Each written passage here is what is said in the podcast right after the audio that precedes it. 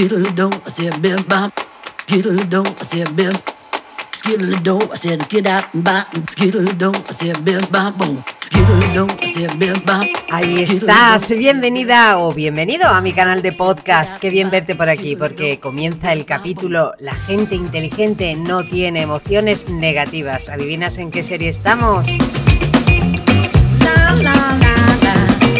Soy Lola Pelayo y hoy en Gente Inteligente vamos a seguir profundizando en conceptos y estrategias de forma muy práctica para que te entiendas cada vez mejor y así también seas capaz de poner tus emociones de tu parte por muy desagradables que sean.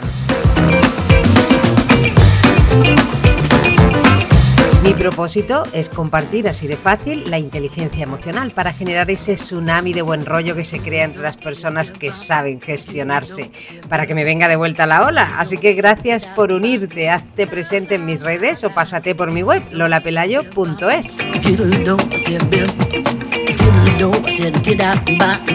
Nos metemos en la harina de hoy. Las personas inteligentes como tú no tienen emociones negativas. Y no, no me he vuelto loca. Ya sé que tú puedes pensar que el miedo o la tristeza no tienen nada de positivo. Pero espero que a la vuelta de estos minutos de podcast entiendas por qué lo digo y hasta me des la razón. ¡Vamos al lío!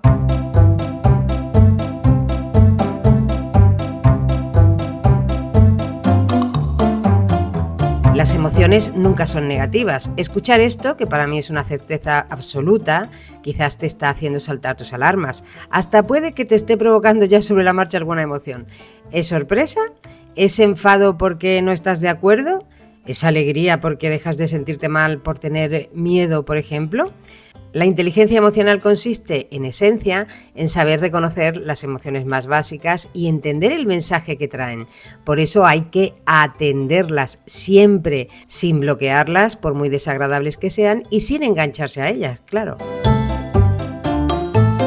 Hay varias escuelas que se centran en el estudio psicológico de las emociones básicas, que son esas con las que construimos todo nuestro repertorio de sentimientos y que nos ayudan a entendernos y a actuar de forma adecuada. Desde la escuela de Paul Ekman, que identifica seis en su primera teoría, a la de Robert Plutchik, que elabora su teoría sobre ocho básicas y ocho avanzadas, todas hablan de un número discreto de emociones básicas, o sea que no son muchas. Mejor así, porque piénsalo, menos opciones que observar, más probabilidad de éxito al interpretar. Sea como sea, te gusten o no las emociones que experimentas, su intención positiva está en que seguro que vienen a traerte información que te va a servir para afrontar las situaciones que vives. Por eso, sean agradables o desagradables, siempre son útiles. ¿Tú atiendes tus emociones o eres más de intentar evitar las que no te molan?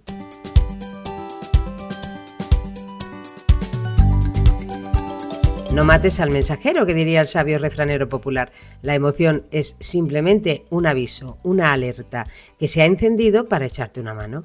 En los talleres y formaciones que hago en mi vida laboral uso una comparación muy simple que me sigue sirviendo y que aprendí cuando me formaba, y es la siguiente. Imagina que vas en el coche, da igual si conduciendo o con otra persona al volante. De pronto miras el panel de mandos y ves cómo se encienden varias lucecitas rojas con su correspondiente señal sonora.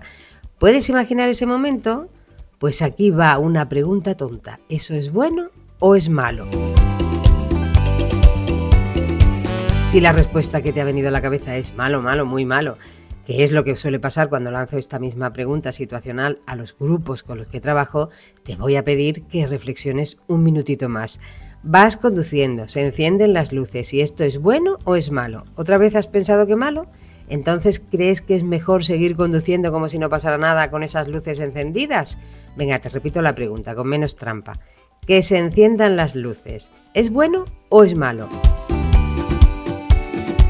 Espero que ahora sí que lo veas más claro, ¿no? Es bueno. Nos avisa de que podría haber un fallo en el motor o que como mínimo necesitas parar y revisar lo que pasa. Igual ocurre con las emociones. Son avisos que vienen a decirte algo importante.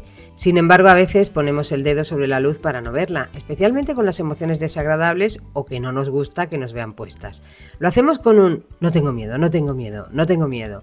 O peor, nos quedamos mirando la luz sin poder atender a nada más como si solo pudiéramos pensar tengo miedo, tengo miedo. Pues trompazo asegurado. Nuestra biología está programada para procesar las emociones de forma constructiva, o sea que no puedes evitarlas, porque son reacciones psicofisiológicas que te preparan para dar la mejor respuesta en cada momento. Así que da igual si te gustan o no, vienen a ayudarte. Pero pasa que cuando a esas emociones les metemos nuestros pensamientos, uy, ahí es cuando surgen los sentimientos. Y quiero llamar en este punto tu atención sobre cómo terminan esas dos palabras. Senti miento. Pensamiento. Es como si quisieran avisarnos desde su propia etimología de que son pseudomentiras construidas a partir de esas certezas genuinas que son las emociones básicas.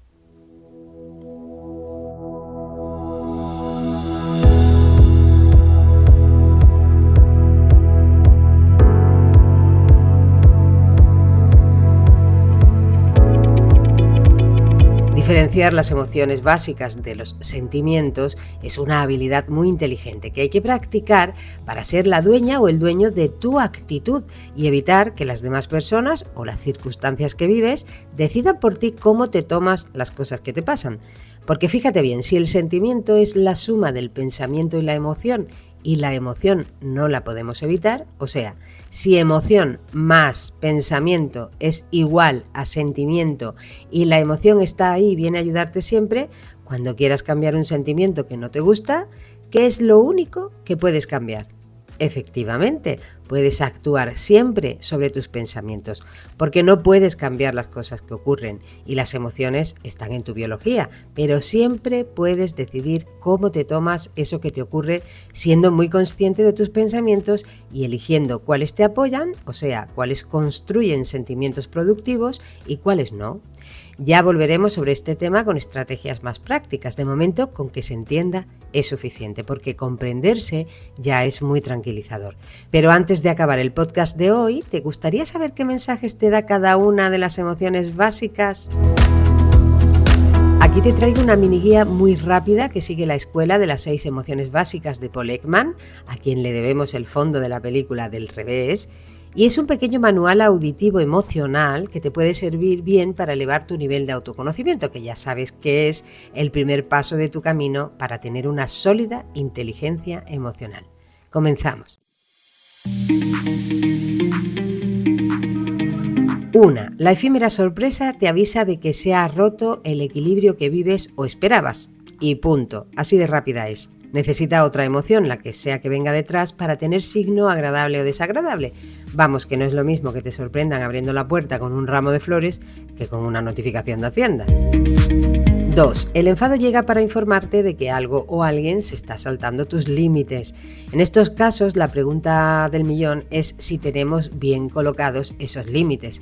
Imagina que tu enfado es una capa y su tamaño es el que le dan tus límites. Pues hay gente que lleva capas tan grandes y largas que es muy difícil no pisársela. Y cualquier cosa les ofende. Y luego hay gente que la lleva tan cortita que cualquiera le puede pisotear. ¿Cómo de grande es tu capa? ¿Dónde tienes tú tus límites? Si te enfadas con demasiada frecuencia, quizás quieras revisarlos. 3. El miedo te pone en guardia y eso no es malo, te defiende y garantiza tu supervivencia. Lo que pasa es que ya no hay tantas amenazas como en la época de nuestros antepasados prehistóricos. Y sea como sea, lo que en realidad te está diciendo el miedo es que tú piensas que no tienes suficientes recursos para afrontar eso que te viene. A veces es muy verdad y gestionar el miedo te ayuda a identificar lo que te falta o a pedir ayuda. Y otras veces pues no es tan verdad, sino que es tu pensamiento haciéndote trampas desde tu inseguridad. ¿Lo piensas esto bien la próxima vez que te surge el miedo? 4. Es el turno del asco. ¿Qué hubiera sido de los neardentales sin esta emoción? El asco te informa de que algo está en mal estado, de que una comida no es de tu agrado, sí, sí, todo eso, pero también y exactamente con los mismos gestos de que algo o alguien no te gusta. O sea que el asco viene a decirte que tus valores están siendo atacados. Gestionar bien la reacción del asco o el rechazo sería pensar si realmente es proporcionada tu reacción y si estás entendiendo bien la situación que te la provoca. 5. La tristeza. Es esa emoción que no quieres sentir, pero que te hace mucha falta cuando de verdad es necesaria.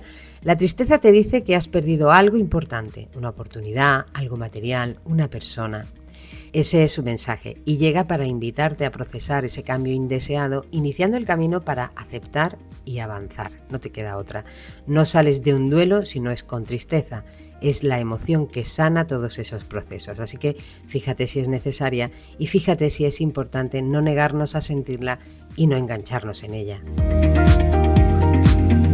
Y seis, la alegría, que es la última, pero que también hay que saber gestionar bien su mensaje. Te informa de que has logrado, conseguido o ganado algo. ¿Cómo es tu reacción? ¿Es proporcionada? ¿Sigues viendo la realidad sin distorsión cuando la sientes? ¿O la euforia no te deja ver bien lo que está pasando? Pues ya tienes algo más de información y algo más de comprensión para hacer un buen desarrollo de tu inteligencia emocional, ya sabes que es un proceso que recorre estos pasos. Reconocer las emociones, permitirte sentirlas, escuchar el mensaje que te traen y actuar en consecuencia. Es importantísimo actuar, no hay inteligencia emocional sin acción para conseguir, gracias a esa acción y a esa comprensión del mensaje, lo que tú quieras conseguir. Y eso es lo que diferencia a la gente inteligente como tú.